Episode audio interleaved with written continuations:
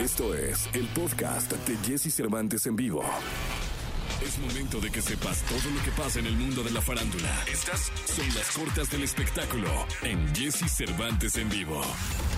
El reggaetonero puertorriqueño Farruko se unirá este 19 de junio a los artistas de música urbana Melk Mill, Mike Towers, Snoop Dogg y Lunay en el estadio de los Marlins de Miami, Florida, durante un espectáculo sin restricciones de público que incluye un cartel de boxeo. El ex reggaetonero puertorriqueño Héctor El Fader, ahora pastor evangélico, regresa a la música con su primer disco en 13 años, La Hora Cero, en el que, según explicó en entrevista, busca llevar la palabra de Dios y acercar a nuevos fieles a la iglesia. El cantante y compositor colombiano Mike Bahía se encuentra inmerso en nuevos proyectos y el lanzamiento de su nueva canción La Rutina, tema que contiene un profundo mensaje de amor. Podcast. Escuchas el podcast de Jesse Cervantes en vivo. Toda la información del mundo del espectáculo con Gil Barrera. Con Jesse Cervantes en vivo. El lunes, señoras, señores, el lunes, lunes 7 de junio del año 2021, me acompaña y recibo con cariño al hombre espectáculo de México, el hombre que todavía trae el pulgar lleno de tinta indeleble, señoras, señores, porque votó el día de ayer, el querido Gilgilillo, Gilgilillo, Gilgilín. ¿Cómo estás, mi Gilillo? Buenos días. Mi Jessy, ¿cómo estás? Buenos días, buenos días a todos. Oye, contento porque la jornada electoral ayer, independientemente de los resultados, fue muy motivante, ¿no? Este, eh, a mí me tocó estar camino a, a, a, de un lado a otro y ver las casillas llenas, el ánimo de la gente y que se haga presente esa necesidad de manifestarse a través de algo tan legítimo y tan demócrata como las elecciones, pues creo que es importantísimo, ¿no? Sí. Yo veía a la gente bien contentos, ¿no? Sí, fíjate que aquí en la, la casilla de la casa, que tengo votando desde el 2005 acá, eh, nunca había habido tanta gente, ¿eh? la verdad. Fíjate nomás qué padre, ¿no? Sí, muy emotivo, muy emocionado. Yo fui como tipo doce y media, una casi, como a la una casi. Y me aventé 20 minutitos, muy rápido. La verdad, el proceso era muy rápido, muy claro, muy bien. Perfectamente bien explicado por todos nuestros vecinos, que eso es importantísimo, ¿no? Que todos se pusieron la camiseta de la democracia y la verdad es que cuando ves este tipo de situaciones te das cuenta de que pues el pueblo es quien decide, pone, quita y da, ¿no? Y al final, este, pues eh, tenemos que estar sujetos a la voluntad de la gente y qué bueno, qué bueno, porque eso alimenta nuestro espíritu y, y nos alimenta como país, mi querido Jesse. Sí, totalmente de acuerdo, mi querido Gilillo. Vi por ahí tu dedo Le- le- en las le- redes. Les llovió a los influencers, ¿eh? Sí. Les llovió a todos estos este actores que, que pues de acuerdo a su convicción no promovidos aparentemente por pues unos escopetazos de dinero maldito este se promulgaron por un partido específicamente y bueno vaya vaya que les pegaron con tubo. No sé qué vaya a pasar a futuro pero sí ese tipo de situaciones son pues eh, lamentables no para sus carreras. Muchas veces no se recuperan de esto aunque la gente olvide hay situaciones que pueden ser muy delicadas no y bueno pues esto fue lo que lo que pasó con todos los influencers. Cada quien mi querido Jessy no cada quien decide qué camino tomar con sus carreras pero muchas veces este tipo de decisiones no son justamente las más certeras ¿no? Sí, aparte exhibieron la lista, exhibieron los nombres, eh, mensajes de repudio de cualquier cantidad de compañeros, de comunicadores y pues creo que sí, efectivamente ayer les llovió un muy buen rato. Sí, sí, sí, y, y mira, va, va- va a durar tanto como la tinta que te ponen en el pulgar, porque, insisto, no es fácil que la gente olvide cuando son situaciones de este tipo, cuando traicionas la fe, ¿no? Este, de de- depende del grupo y depende de la tribu, habrá otros que no se sientan así, que, que crean que es lo correcto, pero pues, frente a este tipo de situaciones, vaya que el futuro no es prometedor, este, se, se les mancha y les cuesta mucho trabajo salir. Cada quien decide qué camino tomar, pero pues muchas veces no es el mejor de todos, mi querido Jesse. Totalmente de acuerdo, mi querido Gil Gil. Y yo te escuchamos en la segunda, ¿te parece? En la segunda les cuento qué pasó con el hermano de Juanga, mi querido Jesse, que este fin de, de semana estuvo sumamente agitado para él. ¿eh? Ah, pues ya nos platicarás en la segunda. Gilillo, gracias. Buenos días a todos. Podcast. Escuchas el podcast de Jesse Cervantes en vivo.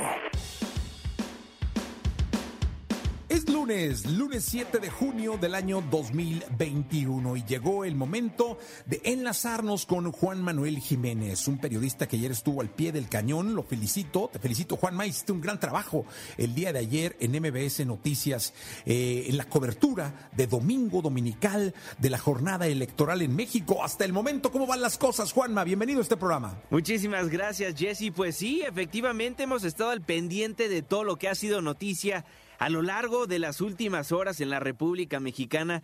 Después de esta jornada electoral, los comicios más grandes en la historia de nuestro país, que hay que decirlos, marcharon con muchísima tranquilidad. Los funcionarios en las casillas estuvieron al pie del cañón, al pendiente de los ciudadanos que acudían a las más de 143 mil casillas que abrieron a lo largo y ancho del país. Y lo que tendríamos que destacar, Jesse, en primera instancia, es lo que se dio a conocer ayer por parte del Instituto Nacional Electoral en voz del consejero presidente del INE, Lorenzo Córdoba, quien informó que este 6 de junio votaron entre el 51.7 y 52% de los ciudadanos. 93 millones de personas estaban convocadas a salir a las urnas a sufragar, sin embargo, únicamente el 50%, poquito más del 50% lo hizo. ¿Por qué destacamos esta cifra? Porque son elecciones intermedias, Jesse. Ayer se vivieron estos comicios intermedios y normalmente en estos comicios, en esta jornada electoral intermedia, únicamente salen a participar arribita del 40%. Por eso es importante destacar esta cifra que da a conocer el consejero presidente, donde nos informa que 51.7 y 52.5, entre 51.7 y 52.5 de los ciudadanos salieron a las urnas.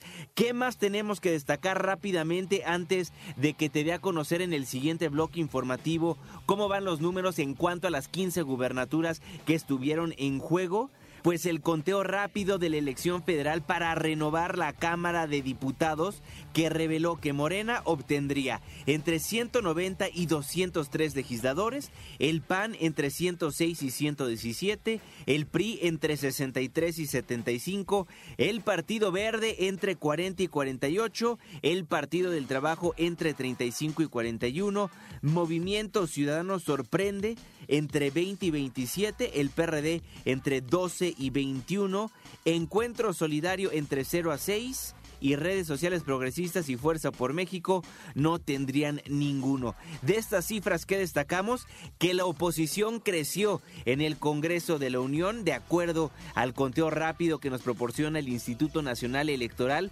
que estos nuevos partidos políticos, Encuentro Solidario, redes sociales progresistas y Fuerza por México, básicamente de estos números preliminares se quedarían sin registro, que es una buena noticia para nosotros, porque hay que recordar que nosotros, quienes pagamos impuestos, somos quienes estamos manteniendo a estos chiquipartidos. No alcanzarían el 3% que les solicita el Instituto Nacional Electoral para mantenerse con un registro vigente, por lo cual serían buenas noticias para nosotros los contribuyentes, porque dejarían de aparecer en las boletas próximas estos tres partidos políticos. La información al momento, querido Jesse, más adelante si me lo permites, te estaremos dando a conocer cómo van las gubernaturas en estos conteos rápidos que nos proporciona la autoridad electoral. Muchas gracias, mi Juanma. Vamos a ir a un corte comercial. Regresamos contigo al ratito.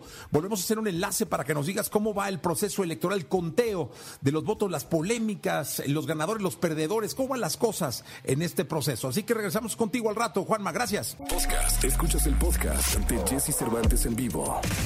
Lo mejor de los deportes con Nicolás Romay. Nicolás Romay. Con Jesse Cervantes en vivo. Señoras, señores, es lunes, lunes 7 de junio del año 2021. Está con nosotros y recibo con cariño a Nicolás Romay Pinal, el niño maravilla. Mi querido niño, ¿cómo estás? ¿Cómo te fue ayer? ¿Votaste o qué pasó? Cuéntanos. Bien, Jesús, me da gusto saludarte. Sí, ejercí mi, mi derecho como ciudadano. Vi que tú también, Jesús, que, que por cierto, creo que hiciste unas colas que ni en Disney, ¿va? No, entradón en mi casilla, cosa que me dio mucho gusto, ¿eh? Le, le decía a la gente por ahí en la mañana que tengo votando ahí desde el 2006 y nunca había encontrado tanta gente votando. Me dio muchísimo gusto. Sí, qué, qué bueno. La verdad que sí, hay que fomentar siempre el voto. Y sí, eh, fue un domingo redondo, domingo completo, de votar y después de ver a la selección. Vaya papelazo de la selección, ¿no, Jesús? Híjole, sí, la verdad sí, mi querido Nico. Qué buen partido. De entrada, es, eh, quedó demostrado que es el clásico de la CONCACAF, es el partido que hay que ganar. Pero sí, te, te, totalmente de acuerdo. Creo que una selección a la que le faltó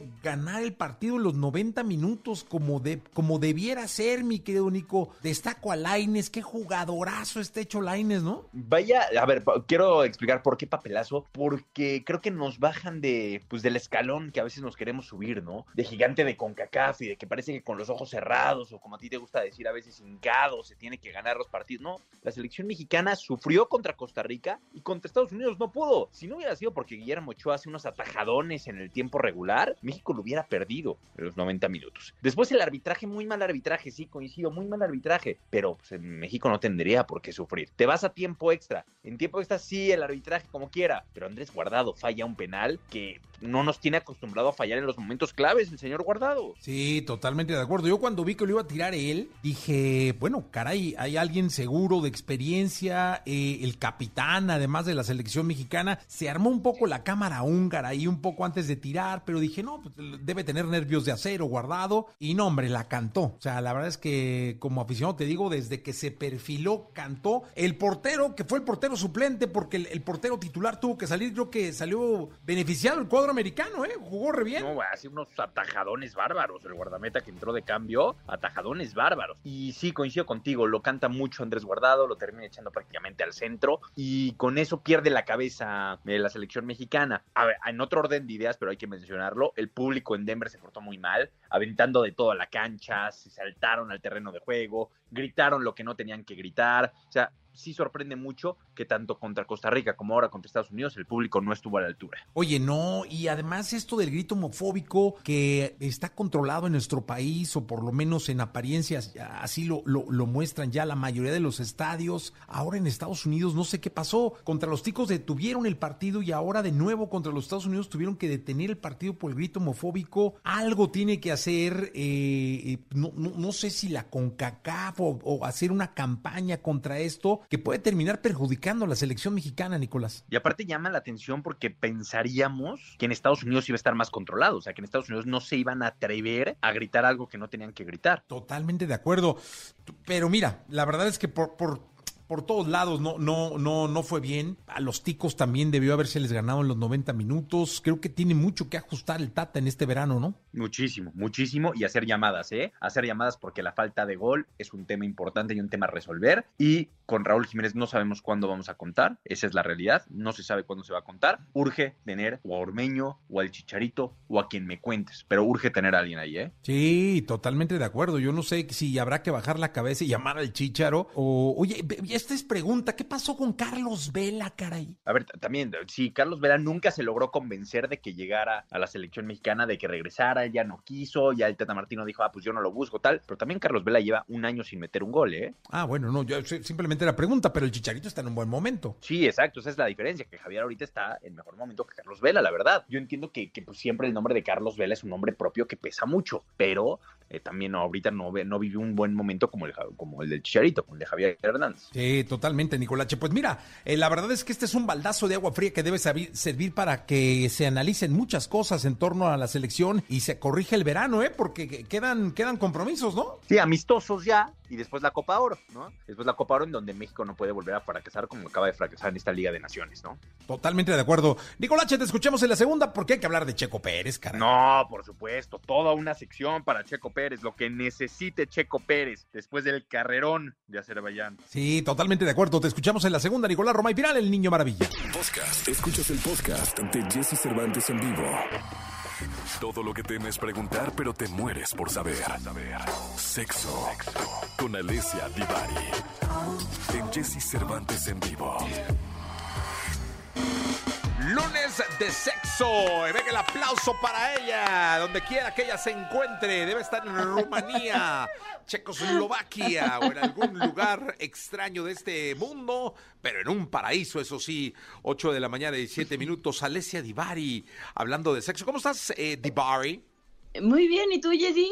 Bien, la verdad es que contento de saludarte, de tenerte en este programa, de iniciar los lunes contigo hablando de sexo. ¿Viste? Qué bonito. Aunque el tema de hoy está medio está medio feito, feito No. porque pues es, es para quien lo vive o para quien lo hemos vivido, pues sí es gachito. ¿Usted lo ha vivido? Em, yo lo he vivido sí. Sí. Sí, Y- y- el, el- yo, yo ni le entendí. o sea, debo ser honesto cuando me dijeron, no, vamos a hablar de Pero vas a ver, ya que, ya que te lo explique, vas a ver, vas a ver qué, vas a ver qué es. Ah, es el, el- gas, gaslighting, ¿no? Gaslighting, sí. Ok. Em, ¿Qué es eso? Este es un término que se utiliza para hablar de una manipulación, ¿no? Es, es manipulación psicológica o emocional, em, que son estas personas que te hacen dudar de que lo que estás percibiendo es real, ¿no? Son, son, se llaman microviolencias em, y suceden todo el tiempo en todas las áreas y la sexual no es la excepción, ¿no? A ver, explíquenos Entonces, mejor, porque entonces cuando tú tienes relación como con cuando alguien. te dice, eres bien exagerada, ¿no? Y es como, pero así me Ah. siento. O eso que tú dices no es cierto. O no, todo lo que va en contra y todo lo que minimiza tu percepción y la construcción que cada uno de nosotros tenemos de la realidad, eso es el gaslighting. Digamos eh, que, que en, va- en una relación sexual sería, uy, no aguantas nada. Exacto. Ah. Aunque el hombre aguante, por ejemplo, 20 minutos, ¿no? Ok, ok. Entonces, o es como, ay, qué festas. O, ay, no, sí, yo creo que no tienes tan bonito cuerpo. ¿Sí? ¿Sí te dijeron eso? No, yo nunca escuché que te dijeran que estás bonita. No. ¿O sí te dijo eso? No, yo nunca he escuchado que tu mamá te hable así de bonito. Me explico, es como, como ir em, minimizando y pues eh, dándole con todo a la autoestima de la otra persona, pero desde la percepción, que va de estos, así como digamos, más comunes, a cosas mucho más rudas o mucho más em, violentas, ¿no? En, un nivel bastante más alto, como puede ser auténticamente, em, por ejemplo, es muy común en países como el nuestro, es estereotípicamente masculino en el sentido que, te- que el marido o la pareja te pone el cuerno, que tú lo viste, así tuve una paciente, que ella lo vio en el centro comercial, se le fue ahí en el centro comercial y dijo, pero ¿quién es? Pero no sé qué, pero... Y él le dijo, señora, usted está loca, no sé de qué me habla, no sé quién es usted, no la conozco, ¿no? Em, ¿Cómo, cómo? A ver, a ver, a ver, a ver, a ver, a ver, a ver, cuenta, cuenta, cuenta, cuenta, cuenta, cuenta, cuenta. Bueno, es que van muy O rápido. Tomaste mucho café en la mañana, tranquila. A ver, a ver. O sea, tu paciente, mi paciente, mujer, sí, está casada sí, y de pronto está en el centro comercial, en el estacionamiento del centro comercial, ve la camioneta del marido y ve al marido que venía con otra mujer, ¿no? ok, Y entonces lo confronta. ajá. O sea, llega y le toca la el ventana, digamos, ¿no? Exacto, ¿no? Lo confronta. Ajá. Y entonces el, pues el señor le dice, señora loca, o sea, no sé quién es usted, no, la No, conozco, no sé de qué me habla, ¿no? Eh, pero pues era la camioneta del marido, ¿no? Eh, No, era el entonces, vato, o sea, lo estaba viendo al marido, ¿no? Claro, pero con esos tompiates, ¿no? En su cara decirle que no era él y que quién sabe, señora loca y señora argüentera y vayas a su casa y no sé de qué me habla. No. Este, y todavía entonces ella se va toda sacada de onda a su casa, porque pues el tema es que cuando alguien te asegura que eso que tú estás sintiendo, viendo, percibiendo no es real, te hace dudar de, la- de lo que tú estás em, pues viendo, ¿no? Y entonces ella se regresa a su casa, el marido llega a la hora de siempre y ella cuando llega pues no lo confronta y él insistió en no sé de qué me hablas, pobre señor, quién eres una panchera, quién sabe a quién le fuiste a armar un drama así del terror, No, de terror. O sea, eso sí está muy... de, terror. de Eso es terror. el gaslighting, digamos en, en el extremo así, ¿no? Máximo enfermizo. Exacto. O que te cambien, que te, o sea, que tú digas como es, es, es, es una fórmula para volver loco a alguien, pues se funciona, ¿no? Es que, que te cambien el nombre. dudar de la O sea, que estás percepción. acá echándole ganillas y ¿qué pasó, Pedro? Y ay, cabrón. Sí, eso también es gaslighting. Exacto. Sí, que te cambien el Sí, nombre. todo, Uf. todo lo que te haga dudar de tu percepción. O sea, que te cambien el nombre, no. Si tú le dices soy Juan y ella te dijera no, eres Pedro, entonces sí. Si te dice, ay, perdón, me equivoqué, no es gaslighting. Gaslighting es que activamente te haga dudar de tu percepción. O sea, que se burle de tu miembro viril, digamos. Uy, qué chiquito. Que, Eh, eso sería, o sea, que dijeran, "Ah, hombre, eso está, no sirve de nada. o sea, depende. Tiene que ver con la percepción del otro. O sea, si él siente que tiene, vamos a decir, un pene promedio, ¿no? Y él está convencido de que tiene un pene promedio y para él está bien y él está a gusto así. Y ella empieza, uy, no. No, no, no, porque, o sea, tendrías que ver el tuyo. No, no, mide eso, no manches. ¿No? claro que no, no es promedio, obvio no, está chiquitito. Y él dice, no, pero sí es promedio, no, no hay manera, o sea, vete. No, no, yo creo que me diste mal, no, pero ve, yo ya te, te- me, me diste mal. Aunque, aunque la regla esté diciendo 15 centímetros y ella insista en decir mide menos, pues, ¿no? Estás alucinando barato. No, pues que está, está cañón. Me quedé impresionado. Mándele un abrazo a su paciente, ¿no? Y es que lo triste es que es bien común y lo hacemos en el, el gaslighting más común es así como en microdosis, como en eso que dices no es cierto, no es verdad, eres un exagerado, eres una dramática, estás loco, estás loca. Todas esas frases son, digamos, la versión, vamos a llamarle light, del gaslighting. Y en español, ¿cómo lo podríamos eh, traducir? Pues se llama eh, luz de gas, pero no no hace No, no, pero digo, para este show. también. Ah, también gaslighting. Ah, mire, hay llamadas, hay este, hay mensajes, dice Carla. Tuve una relación por 15 años y nunca me di cuenta que estaba en, en eso, en el gaslighting. Este, Sí. pues es que te acabas de dar cuenta, me imagino, porque nos lo está platicando la sexóloga. Luego, Aldo dice, ¿en los hombres existe el gaslighting? Sí, claro. Es igual, lo, pueden, lo podemos hacer hombres o mujeres. Tiene que ver con hacer dudar de la percepción a la otra persona. O sea, es decir, hay una versión bien gandaya también, que es bastante, tristemente bastante común, que es, por ejemplo, ese sí es con toda la conciencia del mundo, que de pronto le cambias de lugar las cosas a la otra persona. Entonces, dice, pero yo lo dejé aquí, no, no, no, estás loco, pues, claro que no, ahí no estaba, hasta acá, aquí está, mira, ve, te lo estoy mostrando, quién sabe, quién sabe, estás bien loco de veras, ya te está fallando la cabeza. Ayer me hicieron con mi iPad.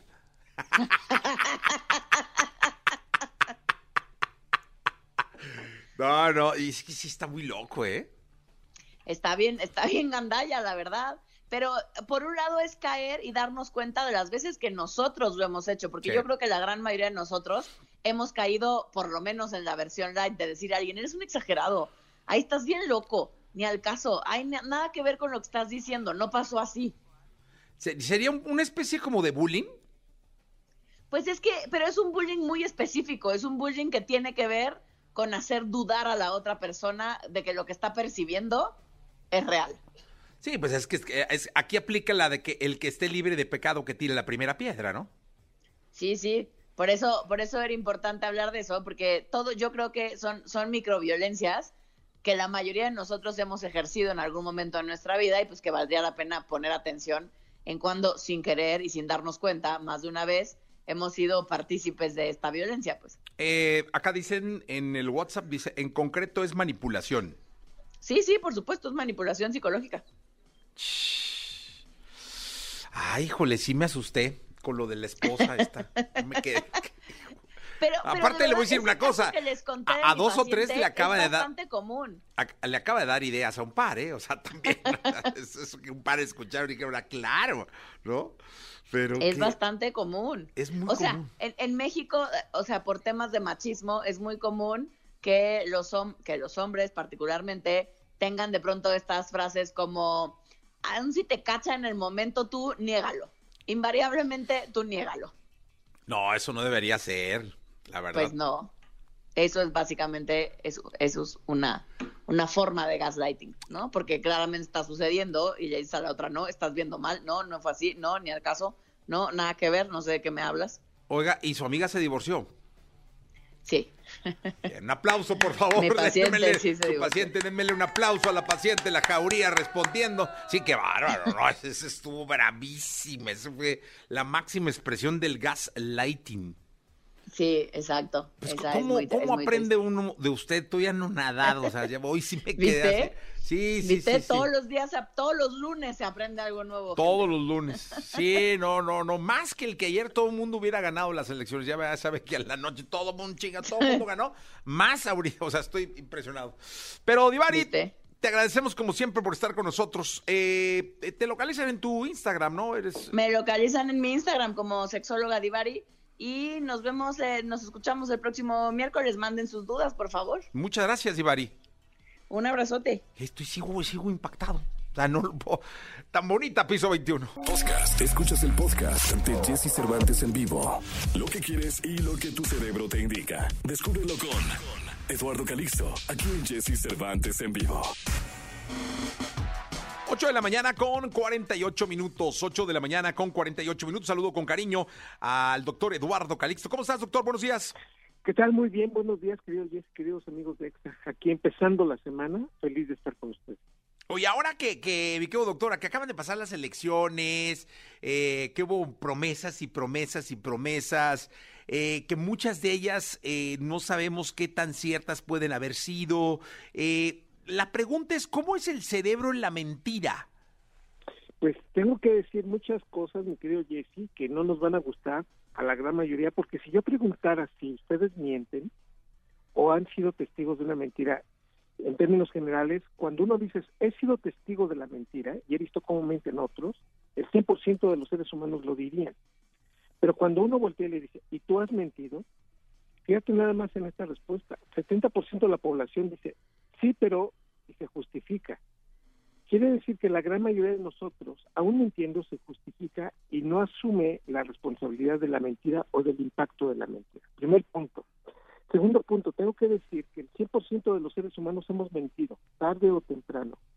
Y la mentira basa desde que uno asume cosas que no son ciertas o cree fehacientemente que lo que le están diciendo uno lo puede asumir también como verdadero. Y tercero, pues en ese contexto, pues todos podemos estar mintiendo para sacar, digamos, ventaja. El ser humano es el único mamífero que miente para abastecerse de beneficios y al mismo tiempo ir construyendo algunas circunstancias a favor siempre de él.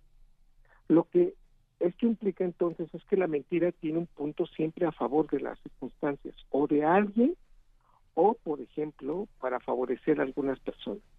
El cerebro humano es mentiroso. Tengo que decir abiertamente que también van de mentiras a mentiras, pero el cerebro, y esto es una paradoja increíble, el cerebro inteligente y que tiene más memoria son los cerebros más hábiles para mentir. Y esto indica claramente que entre más inteligentes es, la mentira es más elaborada. Por eso los hombres somos muy malos mintiendo, porque en la gran mayoría de las ocasiones generamos mentiras que no podemos sostener. Pero por otro lado, queridos queridos amigos, tengo que decir que entre más emocionados estemos, la dopamina persiste más. ¿Esto qué quiere decir? Que entonces mentir emocionados o lo peor es que estar felices nos engañan con mayor facilidad. Por lo tanto, el estado neuroquímico de una persona para mentir y aceptar una mentira también está involucrado en el procesamiento de qué es lo que estamos diciendo y cómo lo elaboramos. Los hombres mentimos más para generar beneficios inmediatos. Las mujeres suelen mentir más para dar beneficio a otras personas. Así que la mentira entonces también tiene cierto tipo de características en cerebros de hombres y mujeres. Finalmente, mi respuesta, que es ya este primer, digamos, eh, primer participación, tengo que decir claramente que entonces la gran mayoría de los seres humanos somos mentirosos, generamos beneficios, pero la mentira se va elaborando cada vez más. Cuando somos niños, tenemos muy poco factor de mentira y está más relacionada con las ilusiones y la capacidad, digamos, de integrar una, una idea. Es decir, somos más fantasiosos en las mentiras. Cuando somos adultos, solemos adaptarlas más a la realidad y sorpresa. El proceso se hace muchísimo más evolucionado y entonces damos mentiras más, digamos, eh, programadas, articuladas. El cerebro aprende a mentir, querido Jesse, entre los 7 y 14 años. Cuando un cerebro escucha mentiras, detecta mentiras, identifica mentiras, y entre los 7 y 14 años no se nos otorga el valor de la verdad, entonces somos mentirosos con mayor facilidad cuando somos adultos. No importa si nunca has escuchado un podcast o si eres un podcaster profesional. Comunidad Himalaya. Radio en vivo. Radio en vivo. Contenidos originales y experiencias diseñadas solo para ti. Solo para ti. Himalaya. Descarga gratis la app. Y esto se da porque el cerebro está conectando las áreas cerebrales de interpretación junto con las de la memoria, junto con las de las emociones.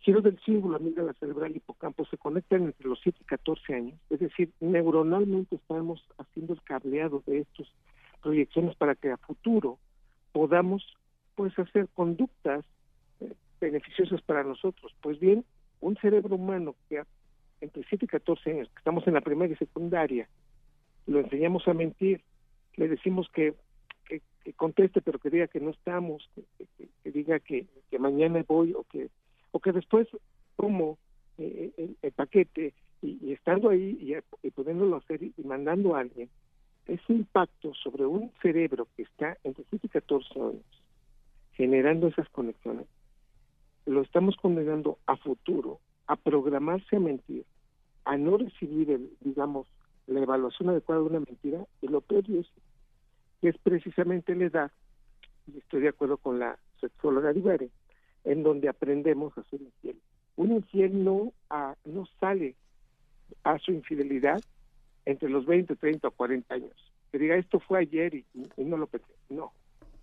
Esto se procreó, se generó entre los 7 y 14 años, en donde un, en un ambiente en donde la proclividad a mentir es muy grande, se hizo que se conectaran inadecuadamente ciertas áreas del cerebro y somos más mentirosos o progresivamente más mentirosos, porque entre los 7 y 14 años nos conectaron de, de tal manera que nos desensibilizamos y finalmente vamos generando poco a poco y gradualmente la mentira como un proceso natural de asociación. Eh, doctor, ¿qué, tanto es, es, es, este asunto de una mentira que repiten y repiten y repiten y repiten hasta que quien la repite está convencido que es verdad? La mentira nunca, digamos, se aprecia como una verdad absoluta. La que queremos creer y atenuamos el resultado de la mentira. Una, una mentira repetida varias veces por quien la hizo sabe que está engañando, pero por quien la recibe sí puede aceptar ese fenómeno o sea, sin haberlo comprobado, es una verdad hasta que se demuestra lo contrario. Lo que tengo que decir es que el mentiroso que repitió varias veces la mentira, él puede cambiar el contenido y puede aceptar que mintió.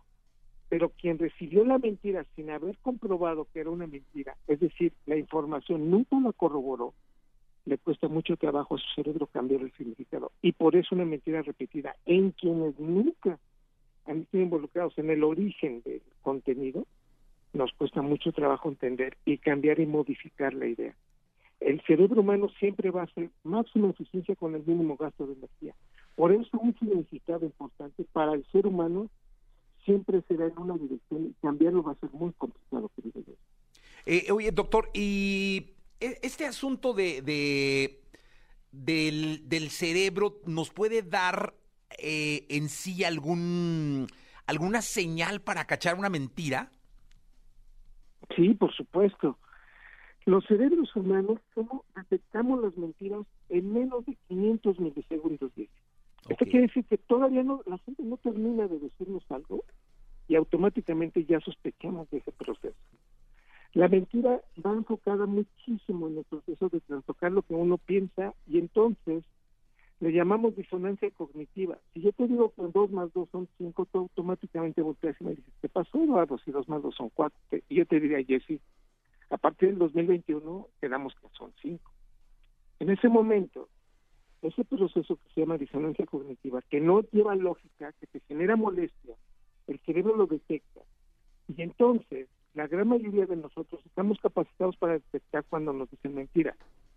Pero de nuevo, Jesse, queridos amigos de EXA, con dopamina, con un poquito de emoción, con un poquito que nos digan que nos quieren, con un poquito que nos digan nos conviene estar callados, esta situación de la mentira se atenúa y entonces solemos vivir con mentiras para vivir sin conflicto. Finalmente, este es el punto.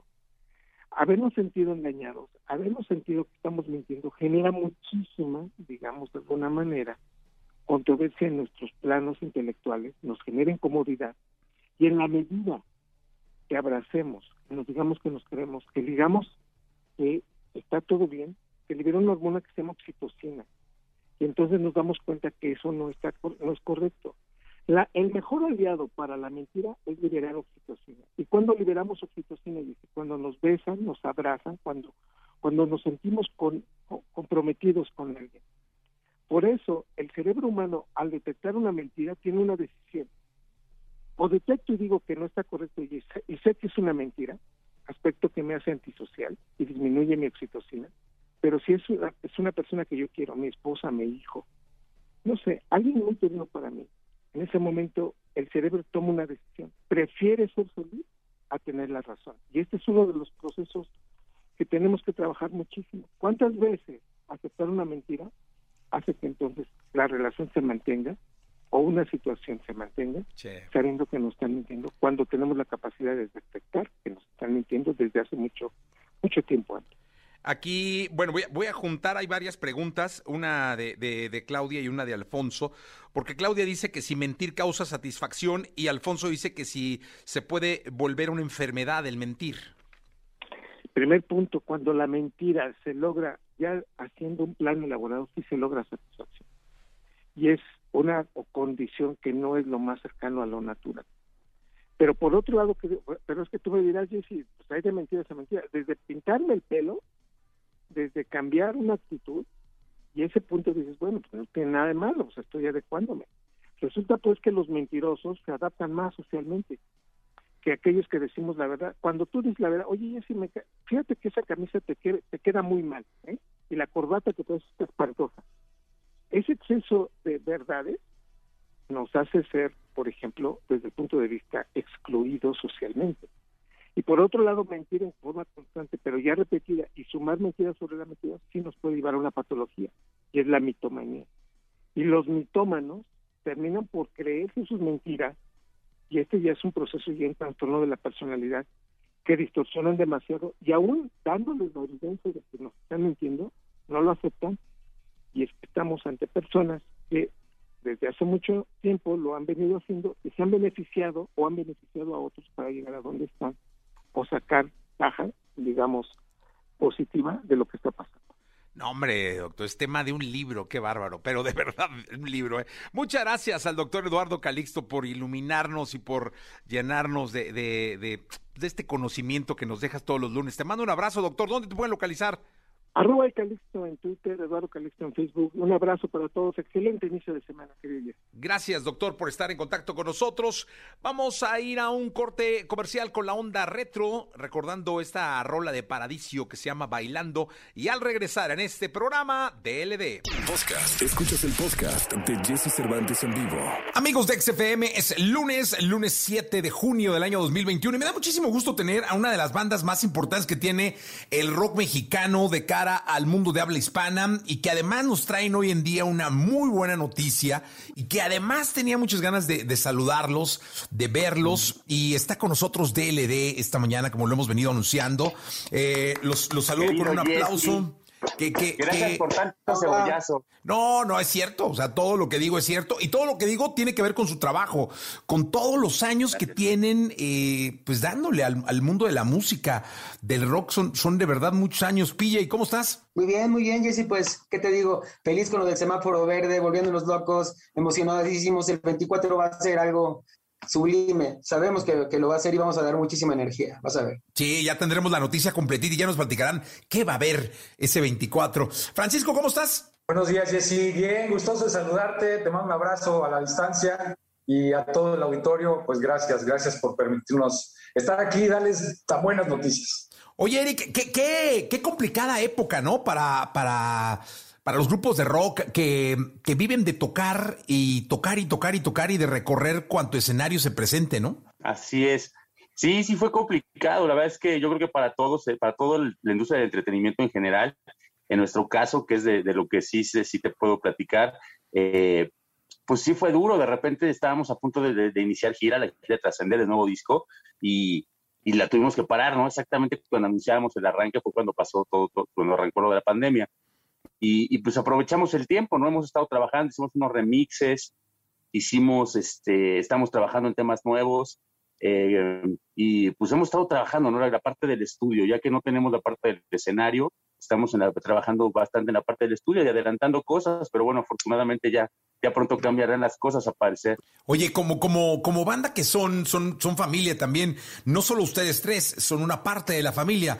Hay mucha gente del staff que no está en el escenario, de la oficina y todo esto.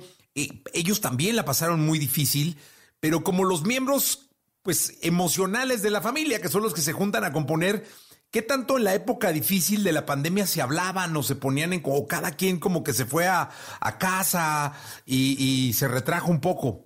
Sí, te, fíjate que al contrario, una, hermandad, no nada más digo Paco y, Paco y, Eric, también están Gil y, Gil y Sergio. Entonces, este, pues sí pudimos, este, la verdad, este, tener muy buena energía, hacer sinergia y apoyarnos mucho en esta, en esta transición que fue difícil, tú lo sabes y poder este, estar componiendo para eh, realmente poder este, pues canalizar toda esa energía de miedo en cosas positivas y estamos exactamente lo que contaba eh, Eric, ya estamos en, proceso de composición, todo eso lo estamos valorando muchísimo, Jesse. Eh, han estado en el estudio tocando y cosa que nos da mucho gusto, ¿les parece que vayamos a escuchar algo de lo que ha pasado con DLD cuando están en el estudio y luego regresamos? Excelente. Jesse Cervantes en vivo.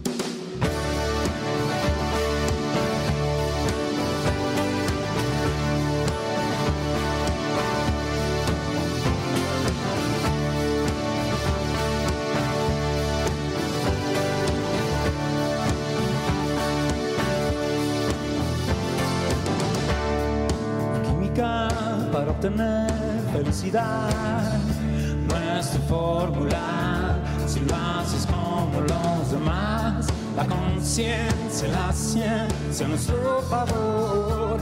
Es como ver por primera vez la luz del sol.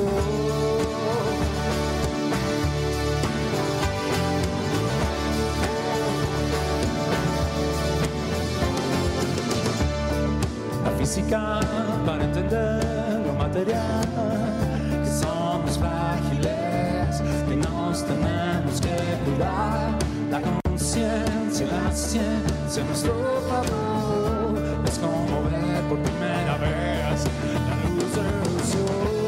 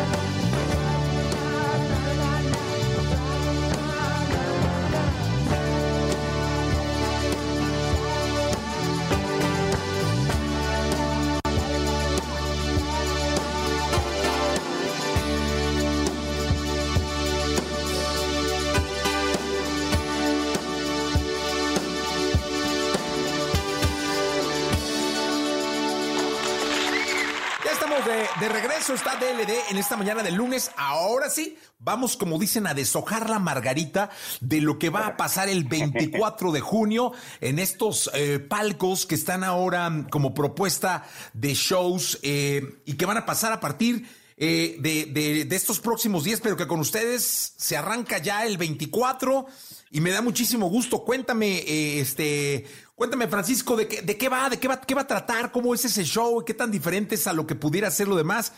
Eh, y, y después de ese 24, ¿qué más sigue? Híjole, eh, sí, sí, ya tengo, ya me, me urge empezar a contarles. El 24 que va a haber un concierto ya presencial.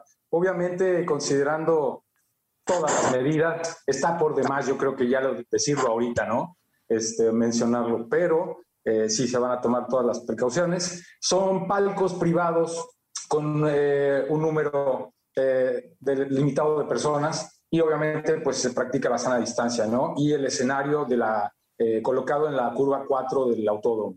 Es un escenario muy bonito, es, eh, creo que es una parte donde se escucha muy bien y la producción que ahí eh, ya se ha hecho, obviamente, es, la verdad, es muy, muy, o sea, se, se toca muy rico ahí, es muy, está, el sonido es impecable, la verdad. Entonces, eh, yo creo que es un concierto que vamos a disfrutar, es un reencuentro que vamos a tener con la banda, porque eh, si bien hicimos un autoconcierto eh, en octubre pasado, sí como que pues la fórmula es nueva, ¿no? Y, y- debes de entender ciertos factores, integrarlos al show. Y ahora creo que vamos, que, va a ser el pretexto perfecto para poder desenlatar esta gira a trascender que se quedó así a un pelito de rana de, salir y vamos a poderlo destapar finalmente y vamos a, a tirar el show como, como si fuera ya el inicio de la gira, digamos. Es, eh, se llama Conecta en Vivo, ¿no? El, el- tipo del concepto se llama Conecta en Vivo. Es el 24 de junio a las 8.30. Eh, ¿y ¿Cuánto tienen que no tocan? ¿Habían durado tanto tiempo sin tocar? O sea, de así de... Pues deben, duraron que unos ocho meses, nueve meses, porque tocaron en octubre. Tomando en cuenta que pudieron haber parado a la mitad de marzo, eh, abril, mayo, junio, julio, agosto, septiembre, octubre, digamos. Casi 10 meses. Casi 10 meses. Eh, ¿Ya les había pasado que duraran 10 meses sin, sin tocar? No. No. Muchísimo, muchísimo tiempo. Este, y sí, pues sí sentimos ahí una falta de calor, lo que dice Paco, que está padrísimo es volvernos a juntar y ese factor humano, ese factor cercano, la carne, ¿no? Otra vez volvernos a sentir así de cerca, pues va a ser este, espectacular. la Oye, verdad. y además, según entiendo, según me dicen las notas de producción, eh, van a estar después en Guadalajara, en el Diana, en Monterrey, en Pabellón M, que también lo están escuchando tanto en Monterrey como en Guadalajara, y también lo escuchan en Toluca, estarán el 31 de julio. O sea, de alguna manera, hay, habemos gira, ¿no? Ya arrancó, ya arrancó afortunadamente y así ya es. Sí, sí, sí, por supuesto. Obviamente todos estos shows todavía son, es cupo limitado, todavía están en esas restricciones. Eh, creo que es el 30%. Ahora no sé si para esas fechas, este, tal, tal vez ya sea más, no tengo idea cómo funcione, ya eso, es- esto ya es de cuestiones de, de gobierno y seguir las reglas. Pero, pero bueno, ya, está- ya se abrió, ya empieza una gira y estamos bien emocionados, ¿no? Y paralelamente, como, como decían mis compadres, pues, estamos trabajando también ahí en el estudio y, y- y, bueno, por lanzar el nuevo sencillo, que es El Puente, tercer sencillo de Trascender. Entonces, eh, pues, ¿qué te digo? O sea, dentro de todo, si quieres, hay que ver las cosas, las cosas positivas, ¿no? Y, y- y bueno, está, está la mesa puesta para empezar a trabajar muy duro y poder este, llevar nuestra música a todos lados. Perfecto, vamos a, vamos a escuchar cuando DLD estuvo con nosotros en el estudio, regresamos acá. Venga. Jesse Cervantes en vivo.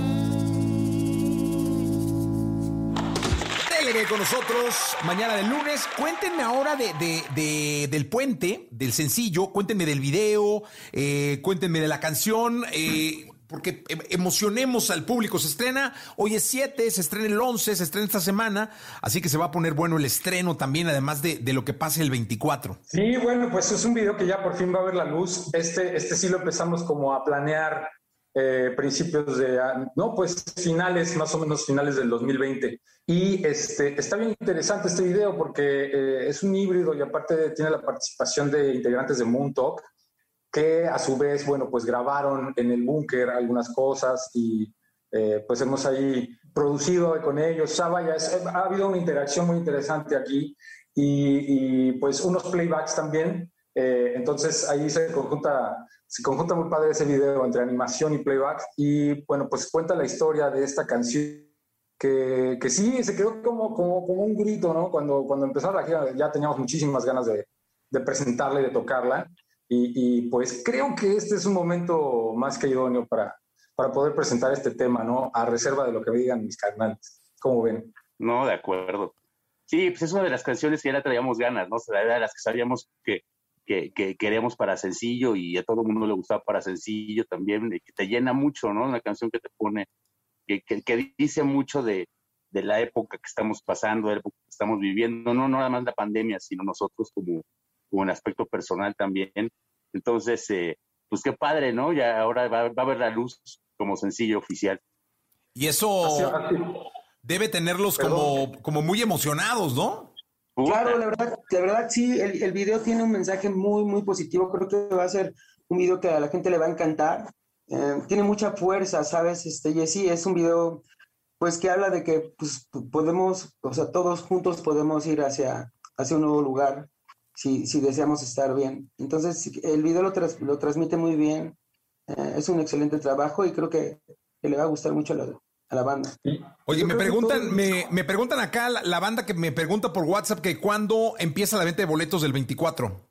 Me parece que ya el, pa- mañana, me parece mañana o pasado. Mañana martes o el miércoles, Creo ¿no? que va a haber preventa. Creo que va a haber preventa a partir de ma- mañana o pasado. Y que bueno, que vamos, que si vamos a estar regalando boletos aquí en la estación, sí, que si van a tocar eh, el puente. Sí.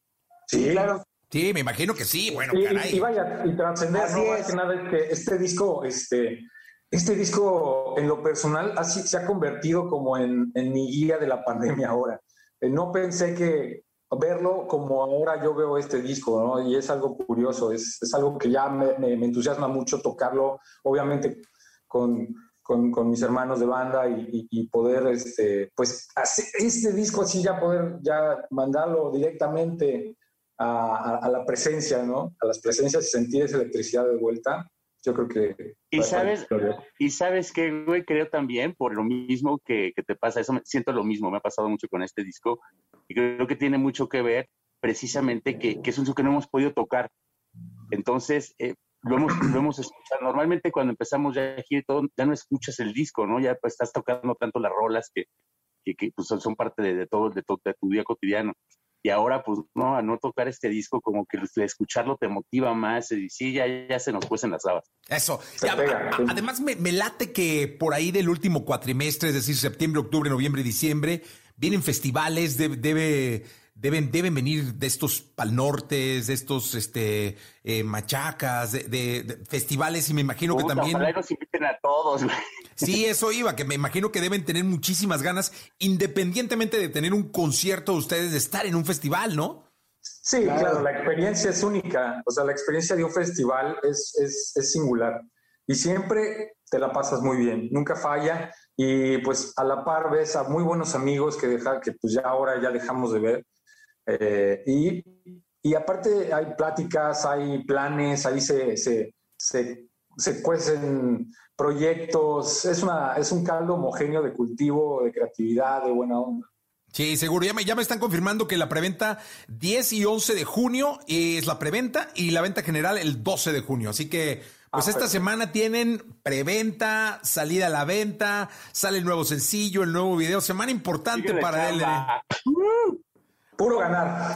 Oigan, y antes de dejar el estreno de la canción al aire, que quiero, que, quiero que la toquemos y que, que además quiero que la presenten y que la estrenen acá en la radio, Eh, me encantaría que, que hiciéramos un compromiso para pasado el 24. Vengan a la cabina, ¿no? A, a- a tocar.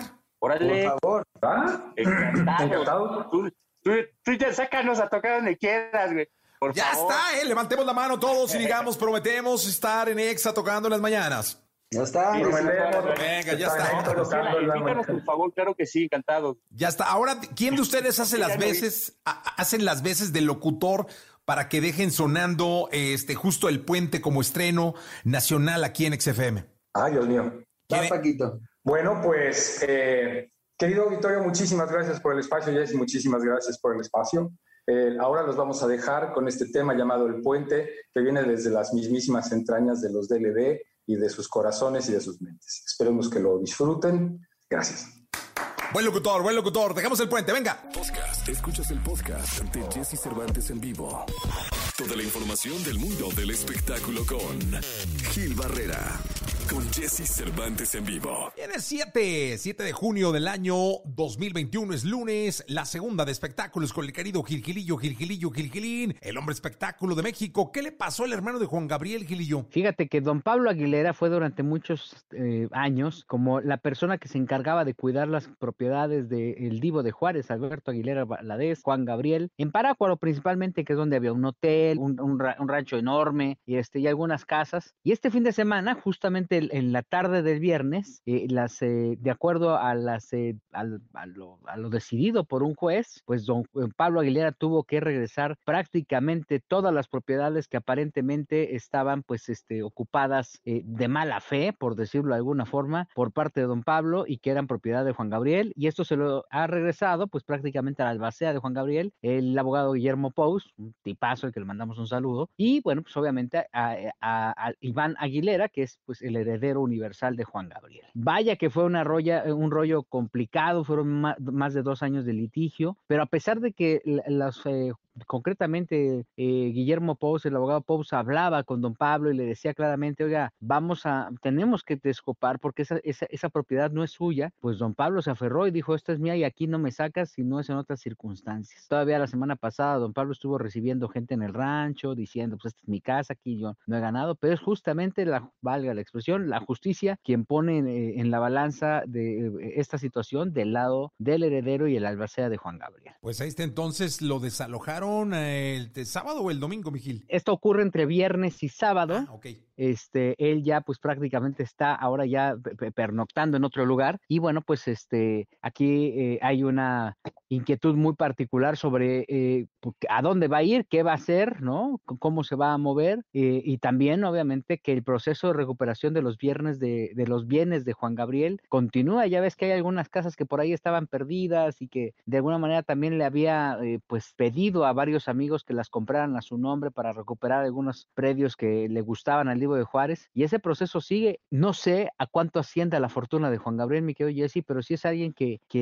independientemente de, de- de si malgastó en el momento, pues hoy por hoy le está dejando un legado importantísimo, a- a- principalmente a Iván, el heredero universal, quien compartirá esta situación con su madre, supongo, y sus hermanos, pero que vaya, este, saca a relucir mucho de la fortuna que tenía el Divo, ¿eh? Sí, no, no, no. Muchos de los bienes con eh, un tinte también eh, muy sentimental para la familia, me imagino, ¿no? Tienes toda la razón, había situaciones en donde había compuesto incluso canciones o había tenido pues algunos amores, desencuentros, pero que formaban parte de esta, eh, eh, de esta referencia nostálgica del Divo. Y mira, este van a seguir todavía acumulando más casas, que en su momento pues ya el heredero universal ya sabrá qué hacer, ya se imaginará o ya, ya tomará una decisión, pero vaya, vaya que eh, este, la justicia te alcanza, Miguel, si llega un momento en que tú no te das cuenta y, en el momento menos esperado, el largo brazo de la justicia te dice, se pone de frente de ti, te dice, hey, hey, aquí no avances. Por eso creo que también la reflexión es muy clara, o sea, si tienes este tipo de bienes, lo mejor es arreglarlos en vida, hacer un esfuerzo, ver la posibilidad de que esto no sea un- un problema para tu familia o para las familias a, a la hora de que falte. eh, Y, y bueno, pues este, eso fue lo que pasó con Juan Gabriel, que había tanto desorden que pues este, después tuvieron que, y pasó con Joan Sebastián también, ¿no? Y pasa con las grandes estrellas que acumulan grandes fortunas, pero que también pues no tienen ese, pues esa, eh, ese hábito de administrarse puntualmente en todos los sentidos, ¿no? Totalmente, mi querido Gil. Y como tú dices, ¿eh? la ley cae sí o sí en algún momento. Te alcanza, te alcanza. Fíjate que deberíamos de ver a ver si no nos toca algo de la herencia de Juan Gabriel. Digo, no, lo conocimos, nunca estuvimos con él, pero pues nosotros sí pensábamos en él. Sí, en una de esas. ¿Qué tal que una casa con alberca? No, hombre, Gil, la remodelamos y dejamos un palacete. Gracias, Gil y yo. Exacto. Milla, sí, muy buenos días a todos. Buenos días, hasta el día de mañana. Gil, gracias. Buenos días. Podcast. Escuchas el podcast de Jesse Cervantes en vivo. Lo mejor de los deportes con Nicolás Romay. Nicolás Romay. Con Jesse Cervantes en vivo. Llegó el momento de la segunda de deportes. Nicolás Roma y Pinal, el niño maravilla. Mi querido niño, hay que dedicarle un programa en una sección a, Sergio El Checo Pérez. Está convertido en el mejor deportista eh, que hay hoy en día en México. Eh, por ahí el Canelo también, eh, alguno que otro futbolista. Y está convertido ya en una de las leyendas de- del deporte en México, caray. Pero sobre todo, Jesús, porque hay que saberlo contar. El Checo Pérez, cuando llega a Red Bull, dice: Voy a necesitar cuatro, cinco, seis carreras para adaptarme a la escudería, para conocer el coche. Pide paciencia, ¿no? Y ha venido de menos a más. El día de ayer consigue ganar el Gran Premio de Azerbaiyán, que fue un gran premio muy accidentado, en donde tuvo que poner a prueba sus nervios, su capacidad, su talento, absolutamente todo, por cómo se desarrolló la carrera, porque se tuvo que detener, después se tuvieron que correr las últimas dos vueltas, en donde Hamilton, eh, caray, se equivoca, nos, nos demuestra que es humano, ¿no, Jesús? Porque rebasa al Checo Pérez, pero después ya no da la vuelta y entonces deja solo a Checo Pérez. Fue cardíaco el final de la carrera. Chita, lo deja solo que, que Hamilton se va al 16. Sí, sí, sí, Hamilton pierde ahí y Checo Pérez eh, aguanta la presión, aguanta el embate y consigue ganar su segundo gran premio, pero su primero con Red Bull. Y eso nos da una ilusión tremenda porque lo mejor está por venir. Hoy Red Bull, Jesús, está con 174 puntos, es líder absoluto. Mercedes, que no tuvo un buen gran premio, tuvo 148 puntos, o sea, ya está lejos Mercedes de Red Bull y después Ferrari con 94 puntos. Esto en el campeonato de constructores. Pero si nos vamos al de pilotos, Max Verstappen, que abandonó, pero sigue siendo líder con 105 puntos, Hamilton con 101 puntos y ya aparece en el tercer sitio el Checo Pérez con 69 puntos. O sea, el Checo Pérez ya estaría en podium en el campeonato de pilotos. De verdad, para destacar esto, ¿eh? No, no, y lo que le falta, creo que eh, está terminando de conocer al equipo, al coche. Me encantó que su ex equipo fuera a felicitarlo. Eh, eso habla del, del ser humano que es, de, de- del coequipero que es. Me encantó ver a, a Verstappen ahí, eh, viendo a Checo desde abajo, eh, vitoreando a Checo desde abajo. Habla de la gran persona que es, ¿eh? Sin duda, y lo que dice en la primera entrevista es, siento mucho que Max Verstappen no pudiera terminar la carrera, o sea, la verdad es que la sensación es muy buena de- del Checo Pérez porque nos indica que lo mejor está por venir. Totalmente de acuerdo, mi querido Nicolás. Pues la verdad es que aplauso de pie para Checo Pérez. Esperemos que siga sumando, que siga bien actuando y pues nada, que, que cuando llegue el Gran Premio de México, que seguro se va a dar, eh, llegue a todo lo que da para darnos la carrera que le hemos estado esperando acá en su país, en, su, en esta Ciudad de México. ojalá un podium en el Gran Premio de México sería espectacular. Espectacular. Nicolás Roma y Pinal, el Niño Maravilla, muchas gracias. Te mando un abrazo, Jesús, buen inicio de semana. Buen inicio de semana. Escucha a Jesse Cervantes de lunes a viernes de 6 a 10 de la mañana por Exa FM.